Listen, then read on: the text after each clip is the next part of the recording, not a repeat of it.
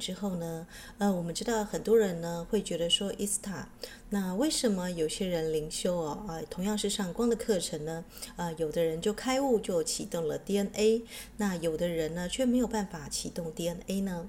那是因为呢，啊，在你开通了这个处理业一轮之前呢，你会先经过你的心轮呢、那应该是说呢，一个人的人格意识的发展完全，跟他能不能拥抱他的内在小孩，并且呢，去啊调和他的内在小孩。u n i h i p p l y 啊，如果你有这个去了解修兰博士的零极限的话，你会知道这个神圣的父亲、神圣的母亲跟神圣的小孩是三合一的。那我们每个人的心。轮呢，都有一个三圣火焰，神圣的智慧、神圣的力量啊，神圣的慈悲，这三者呢要合为一哦。心轮要打开来，你才能够开通你的喉轮，你的表达，并且呢，才能够呢往上升到你的这个头顶啊，这个顶轮后面的这个啊啊八到十公分。业力轮的地方呢，啊、呃，去打开你的这个阿卡西的记录哦，看清楚啊，这个第三眼开通才能够看清楚你的业力去处理，才能够进而的呢进入到这个啊顶轮或星系门户、灵魂之星这些高等脉轮。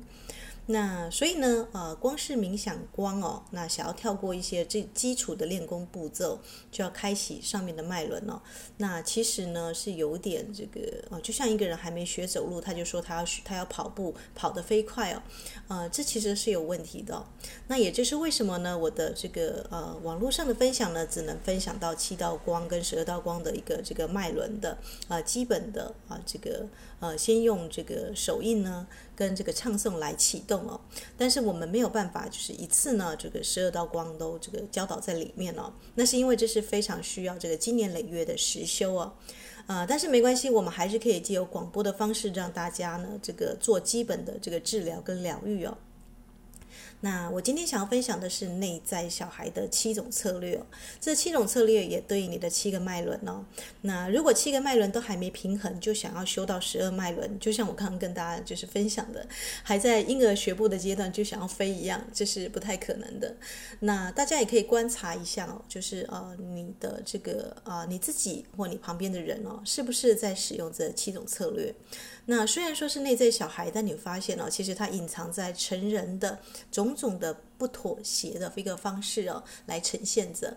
那这个呢，是在录这个 Krishnananda 跟 Amana 这一对情侣呢啊，大家知道亲密关系最能够知道一个人的内在小孩使用什么策略哦啊，所以这本拥抱你的内在小孩哦，是一对情侣写出来的啊。这个台湾呢是方志华等译哦啊，这个这本书是找得到的啊，就拥抱你的内在小孩，它里面呢就有内在小孩的七种策略。那观察一个人呢，他的这个七个脉轮是否平衡？你可以先看看他的这个内在小孩是不是已经这个做了一个这个已经啊、跟你的内在小孩啊、这个你变异的小我呢，已经能够去、给他足够的光跟爱，让他提升上来哦。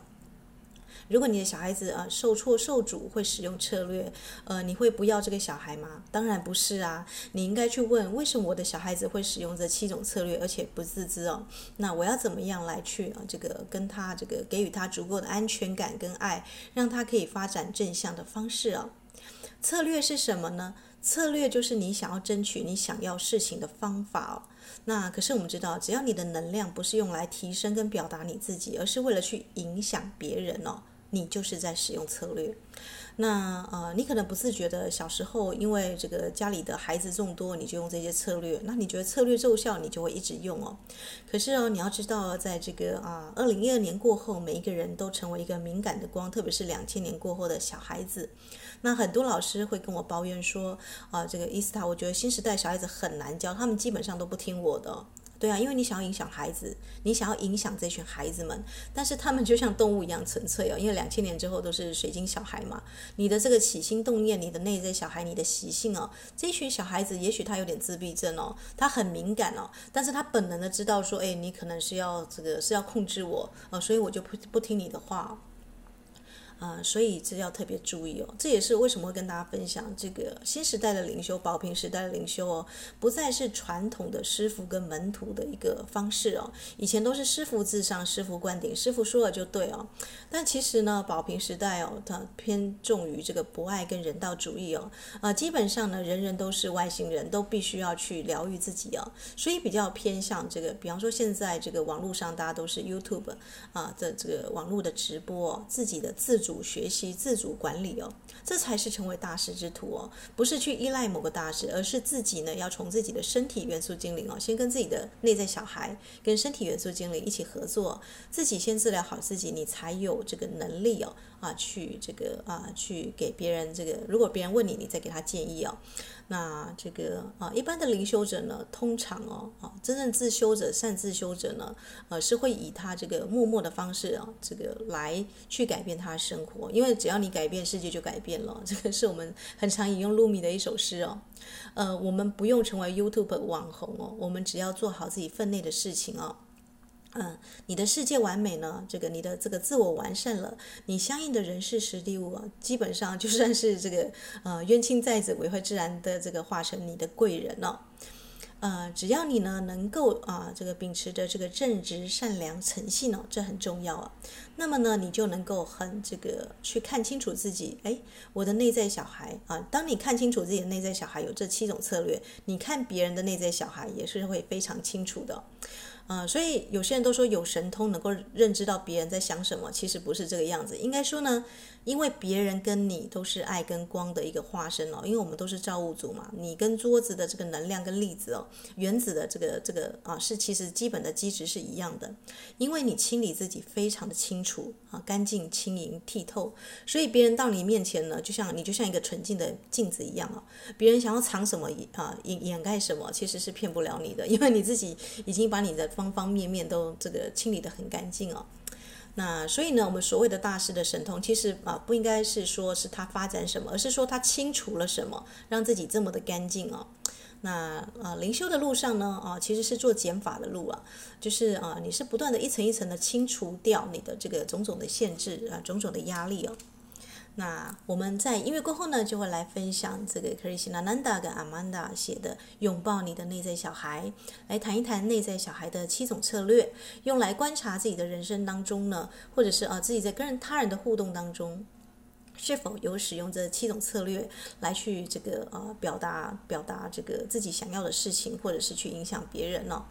那这个露米说，这个昨日的我聪明，想要改变世界嘛，但今天呢的我智慧正改变我自己哦。那如果你是属于这个智慧的人，正在改变你自己的话，那你就会去了解你的身体，了解你的内在小孩，了解你的身体的元素精灵，了解这个七道光、十二道光如何在你的这个脉轮当中啊，这个啊活化并转化。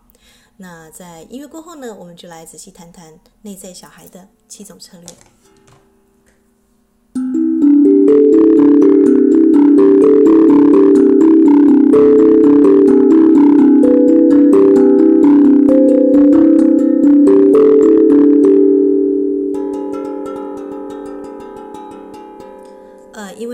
月十号就是双子的这个啊日食嘛，啊通常呢啊月食代表一件事情的结束，那日食通常是一个这个新的开始。那双子座我们知道跟新的思维有关系哦，如果它跟这个射手是对宫的话，那我们上次才经历过这个五二六的这个射手的月食嘛，射手座其实是哲学家哦，他会很深沉的去思考一件事情，所以它代表的是思想哦，思想主义之类的。呃，是比较高深的学问，但是它到一个完结是呃，为什么要到一个完结？就是因为它必须要把这些东西呢，高深的东西呢，生活化。双子座是很生活化的，有点像记者啊，他不断的收集各种资讯哦，啊，新的思维啊。如果这个射手座是思想，双子座它对宫就是思维啊，带来新的思维。那在这个射手座的这个啊六月十号的这个日食。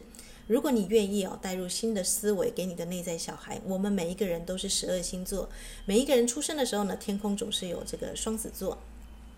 为什么会有两个孩子？一个是你，你的人格；一个是你的内在小孩。所以认真来说呢，双子座每一个人在平衡，双子座都应该要去面对自己的内在小孩。那如果你有按照我的这个精灵之书来做一个操练的话，每个礼拜六，我们只有每天几乎是可以用躺着来听，但只有礼拜六。啊，不，礼拜天讲错是昨天，昨天是礼拜天哦。这个金色之光哦，我们必须要用静坐的方式去拥抱我们的内在小孩哦。这个礼拜六的通用版的这个睡前的金色之光哦，啊，黄色金色之光这一个这个呃由佛陀蓝道大师啊这个啊他们组成的这个啊波的火焰当中呢，你会看到你的内在小孩。那我不知道大家这一年来是否这个每个礼拜天。啊，或者是每个每个星期的啊晚上，只要这个想要充电，都会到地心世界去。那如果你是很勤奋的来做的话，你始终啊，你也会有一天走到阿曼提大厅哦。关于你个人的疗愈室，总共有十二道光哦，十位上十二位上师都在那里哦。那可是如果你啊这个啊比较懒惰，那只是呃刚开始的时候做一下之后就没做，那七道光都还没有合并完成，那我们就没有办法进入到这个十二道 DNA 十二道光哦。所以这其实是很实际的，就是一个人挑水打柴跟爆珠神功。我们如果你有听前面的广播的话，没有做完的话，诶。他后面的这个进度呢，就没有办法跟得上，或者是说，诶，他可能就是呃，就是没有办法，就是在开启他的更高的脉轮了。那这也没有关系哦，因为每个人的这个觉醒的时间不太一样哦，也不要给自己压力哦。那我们只是啊、再跟大家讨论一下这个，在你呢啊，你会发现有些人呢，对于这个学习新的东西呢，没有任何阻碍哦，那总是能够很快的放掉一切成见，就去学新的东西哦。那比方说以我自己为例哦，当我在学一个新的法门的时候哦，我不会带着我过去学习的东西来去要求新的法门哦。啊，比方说呢，当我在学这个啊去格印卡内观中心静坐的时候呢，啊，在这个 Vipassana 这个我们在进入这个呼吸啊这个南传上座部的这个静坐的时候呢，我就不会带着这个我们汉传佛教啦，或者是我过去的习修的这个课程呢，来去做一个这个呃。来去做一个过滤吧，或者是用瑜伽体位来去进行这个，我就实实在在的啊，就是学一个新的东西一样哦，就像一张空白的白纸，来来去学习。但如果你的内在小孩是很常使用策略的话，你可能内在会有很多的自我意识，会有很多的 murmur。比方说，这个老师啊看起来怎么样，就开始批评东批评西哦，这就会干扰你的学习哦。我们知道内在小孩呢，心中往往有各种期待哦，啊，其中很多是无意识的。那某个期待得不到满足的时候呢，他就会有一个选择嘛。第一个，啊，他会去选择去感受得不到的痛苦，或者是一如以往立刻无意识的操作策略哦。操作策略可以啊，这个我就避免了感觉嘛，啊，避免了感觉痛苦，避免了感觉恐惧，避免去感觉失落。那你就啊 miss 掉一个重要的，就是你为什么会有失落的感觉，为什么会痛苦？啊，通常呢，你去这个挖深一点呢，你就会挖到业力层，或者是挖到情绪层哦。但是往往我们的这个内在小孩为了保护自己，我们就马上使用你的策略哦，这个这个七种武器就出来了。那这七种策略呢，是要求跟指责、操控、罪恶感、报复、矫正、视而不见跟放弃哦。这用七种武器呢来逃避当下的感觉哦，来逃避什么呢？逃避那些他觉得是负面的感觉，比方说痛苦、恐惧，或是不承认哦，那或者是这个觉得自己很难堪或失落啊。如果你呢有这些情绪，你从来都没有去面对哦，那呃就没有办法往这个七道光，我们或者是这个上去行星窗格哦。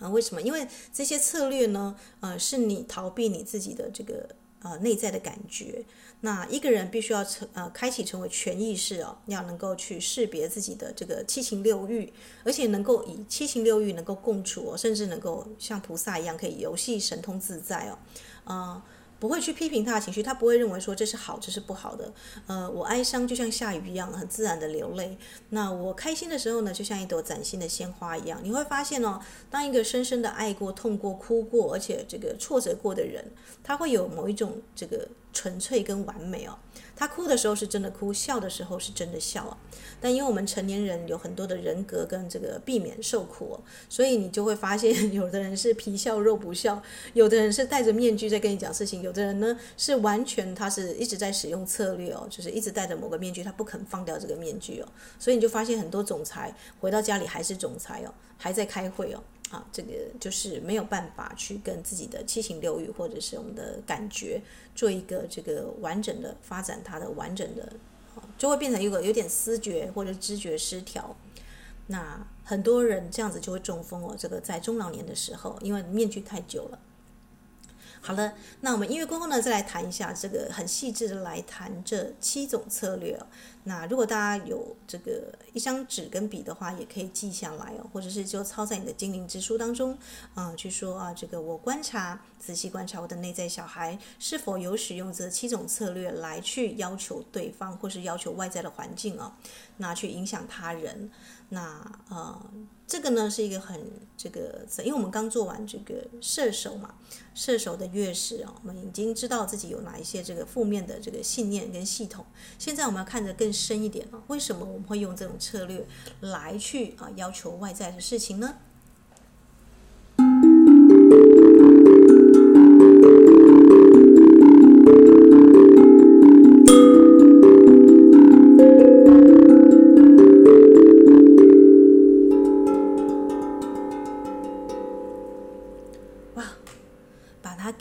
不想再听你的借口了。你从来不为我着想，请留在我身边。如果你根本不想花时间，又何必谈感情呢？我要你一切都为我，现在就要。有没有这个台词？有没有很熟悉？在这个男女朋友的交往过程当中哦，女生这个在默默在这个生气又严苛的要求她的另外一半哦。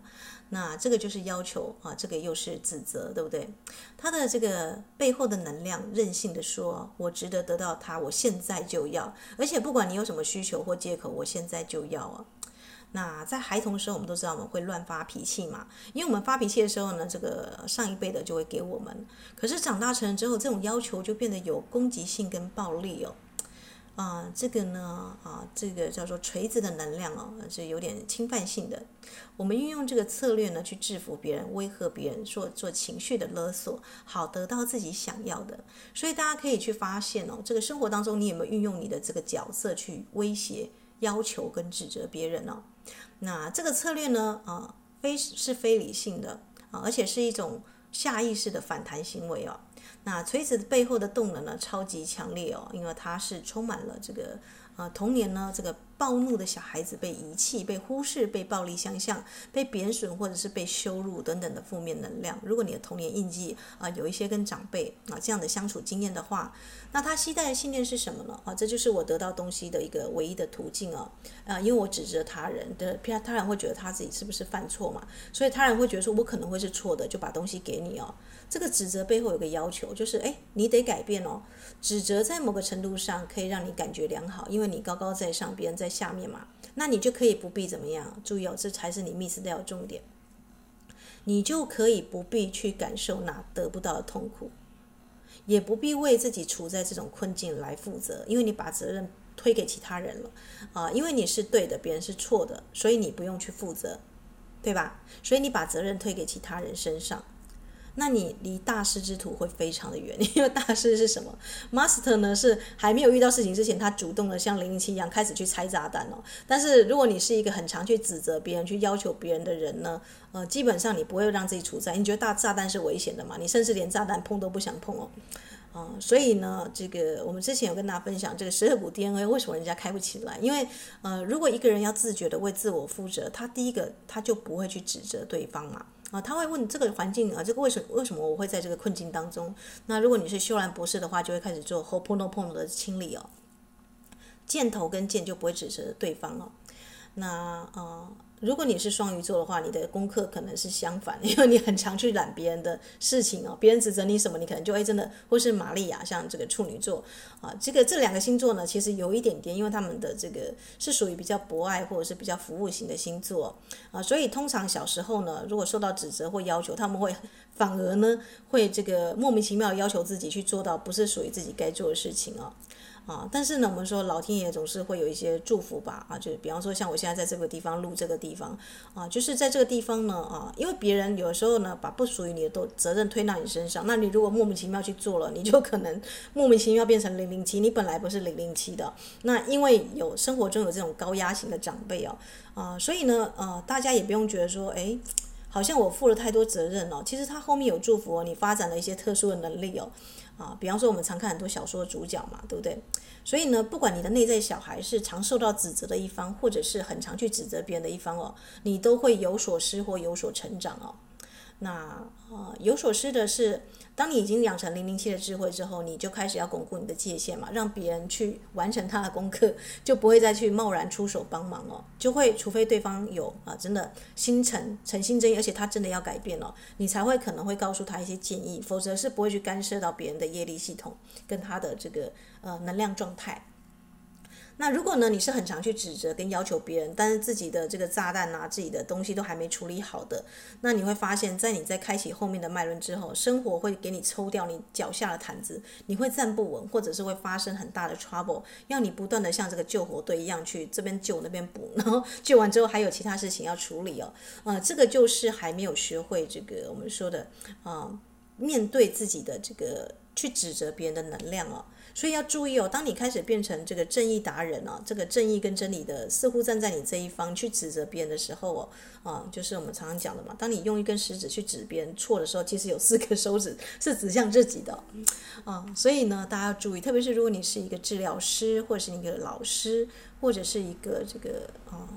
我们说的啊灵修者啊，就更要去注意哦，那。你要花很大的觉察力哦，才能够注意到过去跟现在是否有无意识的指责别人的状态哦。那如果你曾经这样去指责别人，你会发现啊，你的生活中没有亲密关系啊，因为都被你破坏光了。你亲近的人呢，跟你在一起就好像这个公事公办，在这个上上班一样哦。啊，所以呢，你要学习什么呢？要学习真诚的表达自己哦。真诚的表达自己是告诉别人说，我现在不舒服啊。假设一个阿妈。啊，一个情境剧来了，一个阿嬷，她真的身体不舒服，她去医院看诊。那她的这个下一辈呢，也希望，因为她本能的子孙会孝顺嘛，就买吃的给她。那这个阿嬷呢，她很想吃什么东西，她就会说，哎，我想要吃那个布拉提啊，或者是丝丝母鱼之类的。我觉得这比较滋补，我想吃馍。那对方呢，可能就会这个去去买。那另外一个暴怒的指责型的阿嬷呢，是哎，我是阿嬷，我现在生病了，好啊，那个我平常那么辛苦，看你们怎么表现。那他子孙可能买大鱼大肉，买海，买这个我们说的买这个呃烤鸡腿啊什么给他吃，但他其实想要吃的是虱目鱼粥之类的。那当他这个子孙买过来之后，他就会说，哎，你不知道我现在生病吗？我现在很需要什么养分，你居然买这个给我吃，你这样那样，你怎么没有做到？你真是不孝。这样大家可以理解吗？这两种方式，一个是。指责他人的一个做法的阿嬷，另外一种是真诚表达自己很想吃什么，都直接讲明白了，说明白了哦。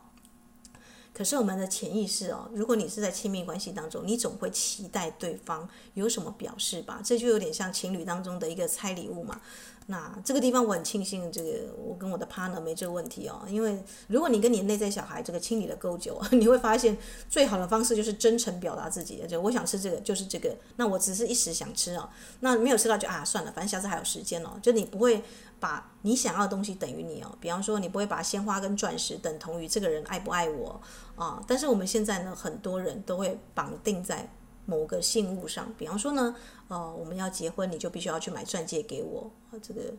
所以我大概也是很少见的，这个 结婚完全没有钻戒的这个，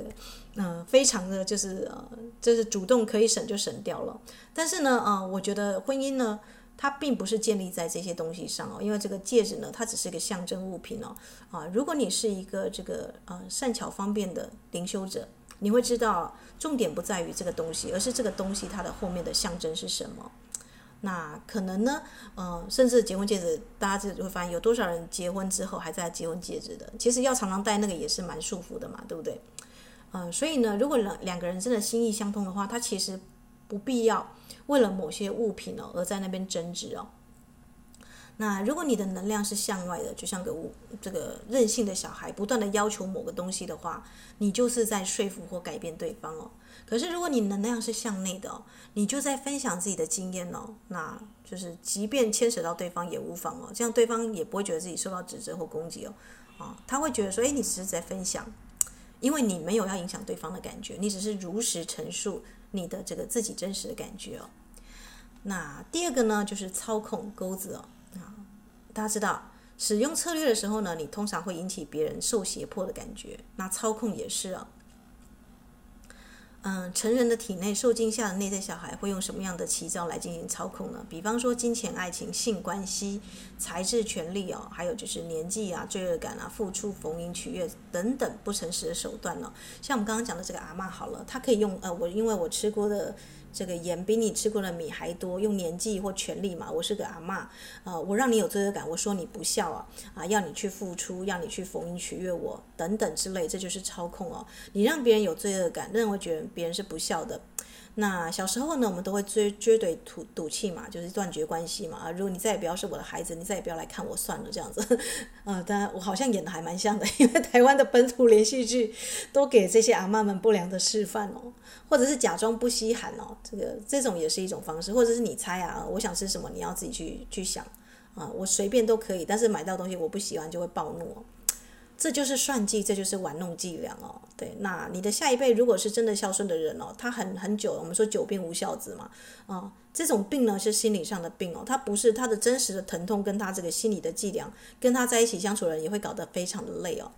啊、可是这是一个很聪明的生存之道哦，连我们自己都没有意识到，我们可能不自觉的也在耍这个小经济哦，为了要讨好这个长辈们嘛，对不对？啊，所以这就是钩子哦，啊，基本上如果你是一个这个带着钩子的操控，比前面那个指责跟要求还要 smart 精明一点哦，因为你是用你的聪明去耍诈去操控别人，你给人家暗示哦，我可能想要这个哦，呃，我想要吃虱目鱼粥哦，哦，那可是你会操控的太习惯了，变得无意识哦，反复运用而不自知哦，这个如果是这个我们刚刚举一个阿嬷的状况哦。那当别人发现也受感受到受操控的时候，通常小孩子呢就会立刻抽身以自保。你会发现你的孩子们越来越少跟你在一起吃饭，或者是诶，他会渐渐的这个远离你哦。结果你被遗弃的恐惧就更深了，你就会加深，你会觉得说啊，我是老了，我没有用哦，我就会被人家抛弃哦。嗯，可是，在你有这个恐惧之前，你先看看自己做了什么。嗯，这个呢，呃，就是自觉嘛，自知跟自觉哦。那很多的小孩子呢，为什么会去想要操控别人？因为他觉得诚实跟正直对我们一点好处都没有嘛。所以过去没有好处，现在也没有理由变得更有用处嘛。因为如果我诚实正直的话，我就会被人家这个人家要我做什么，我就会跟着做什么嘛。那我为什么不要这个撒个谎啊？这个假假装我现在有事情在忙啊，假装我现在这个对不对？啊，所以呢，这个大家去注意一下自己是否在操控别人，或者是被别人操控哦。那一月过后呢，我们再来提这个七种策略中的第三种，就是罪恶感哦。这个罪恶感呢，在华人社会被用的最频繁哦。这个西方社会当然也许会有啦，但是其实罪恶感，我觉得啊，华人社会可能会更加的沉重，因为你会有一个社会的功能角色要去扮演。比方说，你是不是一个好爸爸、好妈妈、好女儿？这个好呢，背后其实会有很大的这个罪恶感的这个要求在里面哦。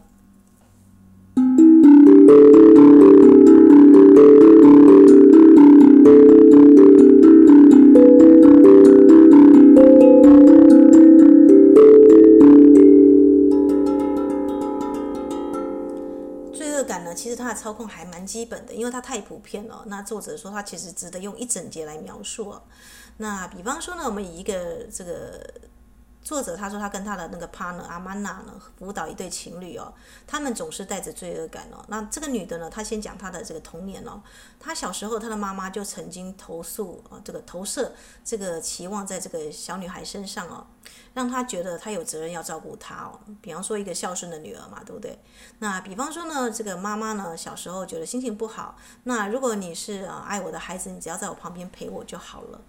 那这个女孩子长大之后跟她男朋友在一起的时候呢，她就觉得，诶，我既然要照顾我妈妈，我现在应该有责任要照顾我男朋友的感受吧？啊，就像个玛利亚一样。那这个男朋友呢，就告诉这个女朋友说，哎，当我情绪低落的时候呢，你爱我的表现就是你在我身旁一直陪着我吧。可是陪着他一直都没有办法做任何事情嘛，对不对？就耽误了这个女生的学习跟她的这个时间。那由于他过去的经验，他已经陪他这个妈妈已经够久，也许妈妈是生病，也许妈妈是呃不开心哦，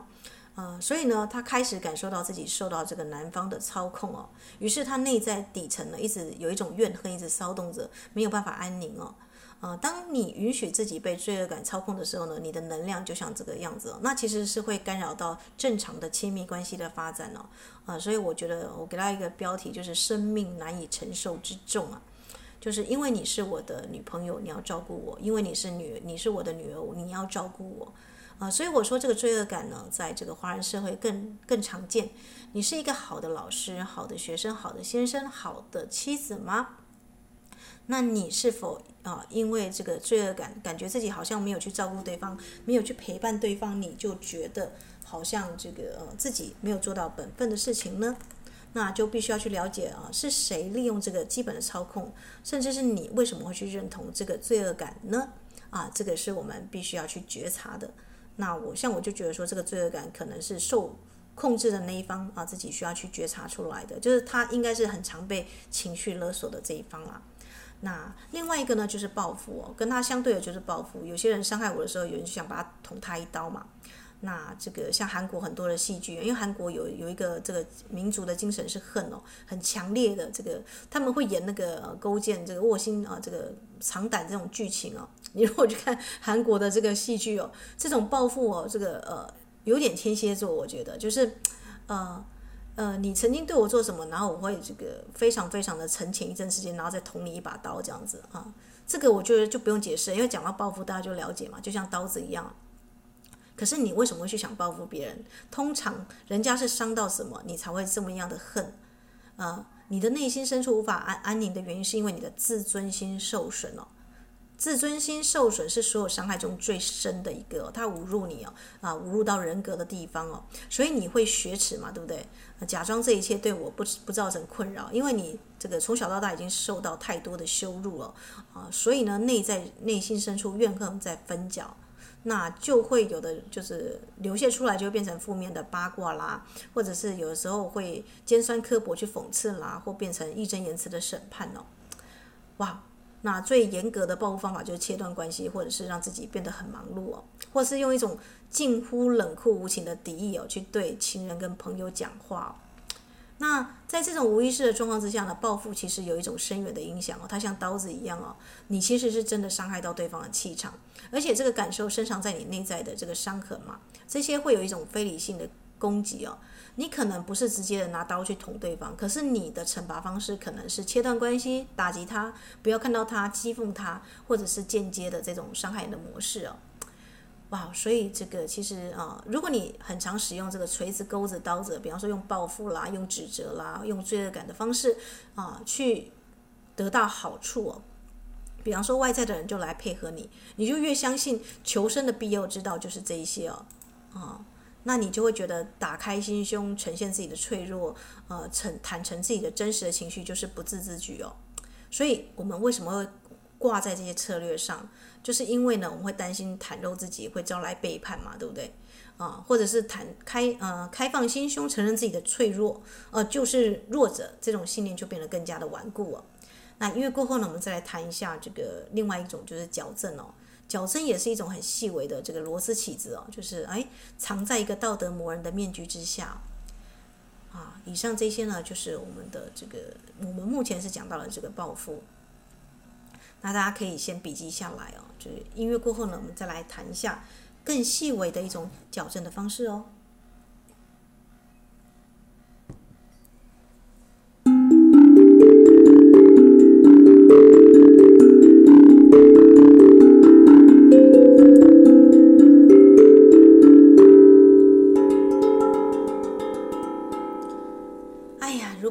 听我的就好了，我实在没什么要求，除非，哎，你为什么不试试啊？这个就没完没了了嘛，对不对？这都是矫正别人的一种策略哦。那如果你确定某件事对别人是好事的时候呢，你要约束自己不去告诉那个人，还真的挺困难的。当然，我们的动机是否是全然纯粹利他的呢？在这个好意的背后，你是不是还是想去改变别人呢？是否有一种深沉的欲望呢？啊？所以呢，呃，这个你跟别人的交情到哪里，是可以跟人家去讲这种的话吗？那其实包含我自己平平常也会有这个这个迷思哦。有的时候因为这个灵修者，你的这个气场，比方说像小时候啊，即便我没有灵修，我旁边人考试，旁边人在肚子痛，我也跟着肚子痛起来，因为人家坐在你旁边嘛，所以你就很自然的受到这个影响。那你会不会想告诉他说：“哎，你你现在应该是赶快举手跟老师讲一下，去厕所一下，先不要考试。”人家会觉得你莫名其妙。那或者你是不是想要这个呃成绩比我好才会这样子？所以有的时候这种太白目的事情啊，我还真的做了不少，就是矫正这件事情啊。啊，可是你跟关跟对方的关系有亲密到你可以直接讲吗？啊，如果对方是你的长辈呢？啊，如果他你觉得他应该是做什么比他好，他可能会觉得说你冒犯到他的尊严了。啊，假设是这样子。所以要包容自己所有的挫折跟意啊，这个期望哦，忍住不发表对别人的意见跟建议哦。其实我觉得这个对灵修者来讲还是最难的。你需要克制自己，除非你受到邀请。那当你人家有困难的时候，他提出邀请啊，这这个这个，而且你的时间也充足的方式，而且他不是在依赖你的一个状况下。就像我跟大家提到过的，很多的灵修者呢啊，都会急着当灭火队哦。哦，如果你有看这个为自己出征的话，其实每个人的问题只有谁可以解决？每个人都是自己生命中的零零七哦，啊，这些问题都是克制化的哦。所以，如果你是要以一个要活在人格面具下，你想成为大师啊，想想成为某某上师啊，你就会成为灭火队队长哦。哎，这个地方需要来帮忙，我来帮你哦，因为我出于法力神力来帮你啊。那嗯。你就会耽误到自己的修行的时间了，或者是你就会满足自己的小我的，那还是变相的小我的欲望哦。那如果别人是真的真实的这个觉得自己受困了，那他愿意再来咨询，那那时候再给意见呢，他就会这个这个氛围就会很感人了，会充满爱的气氛哦。那所以呢，我们就必须要去。意识到，当你在矫正的这个背后目的，你是有要操控别人，还是要表现自己吗？如果还是有的话，那你的这个道德磨人可能就要先收一下。那如果是对方是真的，诶，比方说他迷路了，他请你指点迷津，你稍微跟他点一下，诶，那其实就是一个非常好的一个在爱的氛围当中去这个给予别人建议哦。所以这个呃，我们说的韩愈说嘛，人之大物者在于好为人师嘛，每个人都想当老师，然后这是人类最大的一个这个。哦，当老师有什么好的呢？可以自我良好，因为我是老师，我可以指点东指点西的嘛，对不对？但其实呢，我们都知道，真正最好的老师也是最好的学生哦。如果这个人他是一直都要当一个老师，他没有当一个很好的学生的话，那他的这个东西就会有限嘛啊。所以呢，呃，我其实反而跟大家谈一下，就是哦。到我现在为止，我都还不觉得自己是这个老师诶，因为我觉得自己应该是一个比较属于是一个好学者了啊，就是遇到一个新的东西，我会不断的去问，诶，为什么他会这个样子，然后就自己再去做一个整合，啊，对，所以呢，如果你是属于这个矫正型的达人，必须要去思考一下，你为什么要影响对方哦？那像。灵修者最常见的就是想要影响自己的另外一半，啊，亲密关系，对，绝对是，嗯，所以我的另外一半常常说，他他说，哎呀，他应该是拯救了世界啊，因为我一个人对他，呃，这个每天这个大概录完音啊，或者是我这个学到什么新的东西，我会再从头到尾再跟他讲一遍哦。那天还生气的说，哎，我才不要录录这个十二道光的门嘞，这样子，就是他觉得他听太多了这样子，啊，可是没办法，情侣就一定会去分享嘛。所以自己我自己要检讨一下，就是是不是分享太多灵性的事情，搞得另外一半有点这个呃听太多，但其实他又很想听，你知道吗？哦，所以这蛮有趣的哦，就是所以我会觉得说，诶，只要你不是用在矫正对方或者希望对方变好，然后只是单纯的分享的话，他就不会有这个这个情绪的 murmur 嘛，对不对？好的，那接下来我们谈一下就是放弃哦。当所有的策略都用完之后呢，小内在小孩子觉得没有用，他就会像这个乞丐碗一样，那把它。倒扣哦，啊，因为我们因为失望而退却的时候呢，表面上就会装着自己再也不在乎了。很多的中二生都会这个样子，觉得一切无望嘛，就躲入自己熟悉、安全、与世隔绝的内在洞穴，把房间的门锁上，呃，我就不外出了。啊，我们把这个洞口堵住，内心其实深感寂寞。那大部分的人都曾经来到这个储藏室、衣柜或者是自己的洞穴哦。当所有的策略都宣告失败的时候呢，我们总是躲进这里哦。这个是对社呃社会跟世界的深深的厌弃哦，那背后藏着什么呢？其实你藏着还是你想要事情改变的愿望哦。那我们孩童时期很多时候呢是充满了无助跟放弃的感觉的。不过呢，跟其他策略相较之下，这个信念呢比较像是啊自我放弃哦，这个自绝于世哦，自己把自己关在修道院自己的房间里面哦，啊，因为他知道呢，我们的生活的关系不是保持深入与他人交往、交心，甚至交到灵魂了这种深入的状况哦，就是去感受呢自己的这个创伤哦，所以为了不要嗯。太跟人深入的去呃有期待跟失落，于是我干脆把关系都切掉，不断的回复撤回到自己身上，于是就回到这个寂寞又熟悉的内在的避难所，就是连踏出门一步都会觉得恐慌了。嗯，其实呢，如果你到了这个放弃这一步的话呢，他其实有一点冰冷的怨气跟呃这个怒气哦。啊，它不是一个很合意的解决方法，但是它是内在小孩的最后一步哦。我什么都不要了，我就是我就是这个样子啊，没有爱，人没有爱就没办法生活嘛。放弃呢，乍看之下是最容易的，可是呢，它会让你变得更沮丧，或者是人眼看待这个世界，或觉得自己就没有任何机会再翻身了啊。所以呢，大部分的人啦，在洞穴待久了，终究还是会走出来哦，不断的再试一试哦。啊，直到呢自己还是得不到想要的才会离开哦。啊，以上这七种策略呢，你不会是一次只用一个，你可能会不断的切换这七种道具，就像你做菜一样，有菜刀、有剪刀、有小刀哦。你可能因为呃不同的人就用不同的策略，但它终究还是策略哦，都不是一个快乐的模式哦。因为人跟人之间只要在使用策略，只用只要还是在比较，还是在互相影响，像这个不断的吸取对方能量的话呢，啊。你就还是在这个逃避自己的这个感觉嘛，不管是恐惧跟痛苦，或者是得不到。